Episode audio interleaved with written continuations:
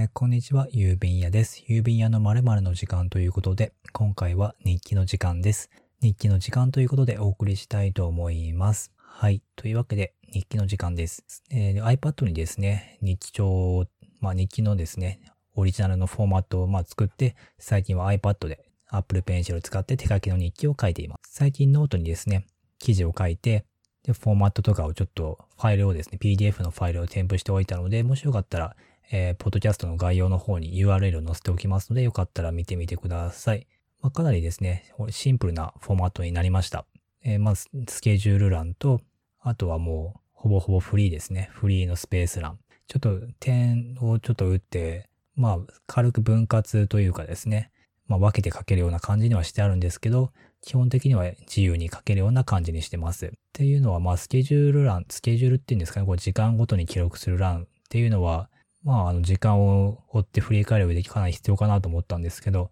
他に例えば何か、こう、iPad、例えば GoodNote とかのアプリで、まあ、タグで検索できるように何かタグを書く欄みたいなのを追加しようかなとか思ったんですけど、とりあえずはまずシンプルな、えーフォーマットにしました。こう人の、人それぞれこう日記の書き方っていろいろ違うと思うので、なので、そういうのを、こう、いろんな使い方を吸収できるっていう意味ではフリースペースの方が、まあいいのかなと思って、なので、うん、とてもシンプルな形にしました。まあただですね、とりあえずこれはまだ第一弾と自分的には考えてて、まあ使いながら、もっとこういうことをやったらいいんじゃないか、みたいなことを考えてます。こう、自分の使い方とか、あと人の使い方、例えばもしいろいろな使い方があるんだったら、こう、モジュールじゃないですけど、例えば図とかにしておいて、こう、スケジュール欄とか、えーリスト欄とか、そういういろいろな、こう、モジュールをこう図で作っておいて、えーフリーのスペースにどんどん自分の好きな配置で日記をつけていく、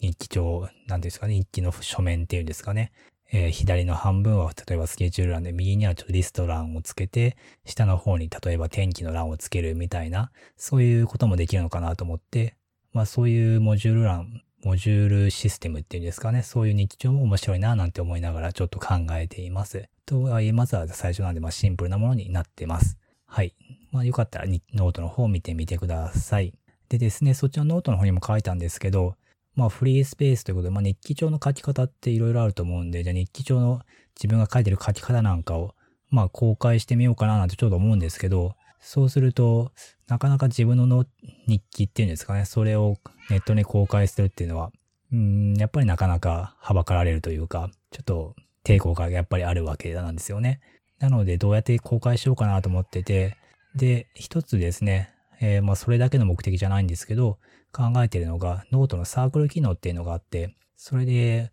こう、日記部みたいなサークルを作って、こう、そこで、まあ、まずの、例えばこんな日記を書いてるよとか紹介したり、あとは、例えば日記についていろいろ、こう、情報交換したり、日記を続けるための、まあ、テクニックがこんなんありますよねとか、そういういろいろな、こう、日記にまつわるいろいろな、なんて言うでしょうね。コミュニティっていうんですかね。そういうのができたら面白いなぁなんて思ってるんですよね。あれ、あれなんですよね。このノートのサークル機能って絶対有料になるらしいんですよ。有料にしないといけないらしい、いけないらしいので、えー、なので別にコミュニティ作るならまあただでいいんじゃないかなと思うんですけど、この値段設定をどうしようかなと思ってます。こうお金をいただくってなると何かこう還元をしなきゃいけないよなぁなんて思ってて、まあそれが例えば自分の日記帳を公開したり、例えばフォーマット公開とか、あとはそういうので賄えるのかなみたいな、そういうところはちょっと、うん、どうしようかなと思ってます。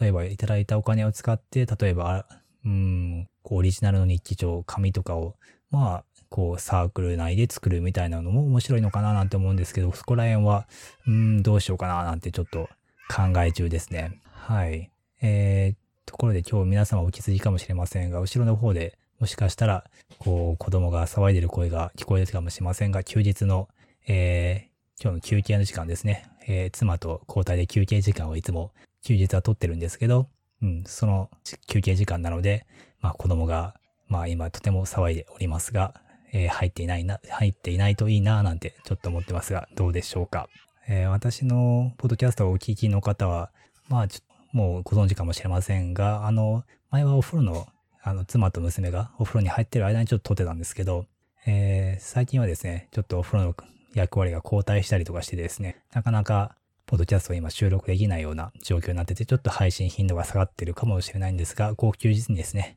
まあ頑張ってポッドキャストを撮って、まあ配信はしていきたいななんて思ってます。はい。というわけで脱線でした。えー、でですね、こう日記簿を作りたいなってそう思ってるわけなんです。まあそこら辺はですね、日記簿まずとりあえず作ってみて、まあやりながら考えてみようかななんて思ってます。まずは需要があるかどうかもちょっとよくわからないんでね、えー、もし聞いてる中でちょっとそういうのを楽しそうとか思っている方がいたら、えっ、ー、と、コメントいただけるとすごい勇気づけられます。とりあえずまずは作ってみて、本当に5人とか10人とかそういう小規模な感じでやれたらいいんじゃないかななんて思ってるんですけど、まあそこら辺は、うん。まあとりあえずまずはサークルを作れってことですよね。ということで作りたいなと思ってます。はい。何かごご意見とかあればぜひ、えー、いただけると本当に嬉しいです。はい。でですね、最近日記そうそう日記をですね、iPad に書いてるんですけど、最近日記を書いてる時にですね、えー、まあ書いて、その1日後にまあ、ざーっと振り返るんですよ。振り返るんですけど、えー、その時にですね、ちょっと突っ込み寄れるじゃないですけど、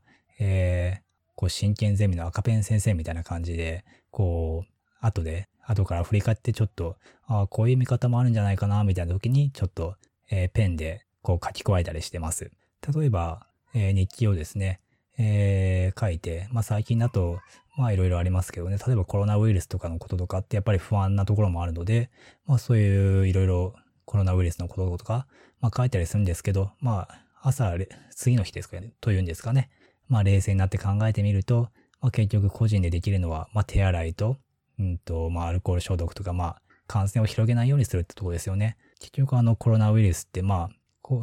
齢者と、まあ、持病のある方っていうのはやっぱりリスクがすごい高いわけなんで、私自身はそんな怖がる必要はないんですけど、まあそういうのを広げないっていうことをやっぱりするしかないよね、みたいな、まあそういう、まあ次の日の視点っていうんですかね。その時の視点と次の日の視点で、まあ違う見方をして、じゃあ違った見方をした時にちょっとペンで、えー、赤ペンじゃなくてですね、なんか赤ペンでやるとなんか間違ってるって感じになるんで、えー、緑のペンで、別に、ま、その時の視点、時、その時の視点って別に間違ってるっていうことではないと思うので、というか別に正解なんてないわけなんで、ね、なので、まあ緑のペンでちょっと書いてます。はい。なので、まあ、もし日記を振り返ってやってる方、まあ日記を振り返ってね、振り返りをやってる方がいらしたら、まあそういう赤ペンみたいにやってみる方法もちょっとあるんじゃないかなと思います。別にデジタルでもできますね。こう追記で、なんかちょっと文字の色を変えたりしてやってみるとちょっと面白いかもしれませんね。はい。というわけでですね、えー、今回は日記の時間ということでお送りしました。えー、何かですね、ご意見、ご感想、ご質問などある方はですね、U タイムタグ、ひらがなで U というカタカナでタイムでですね、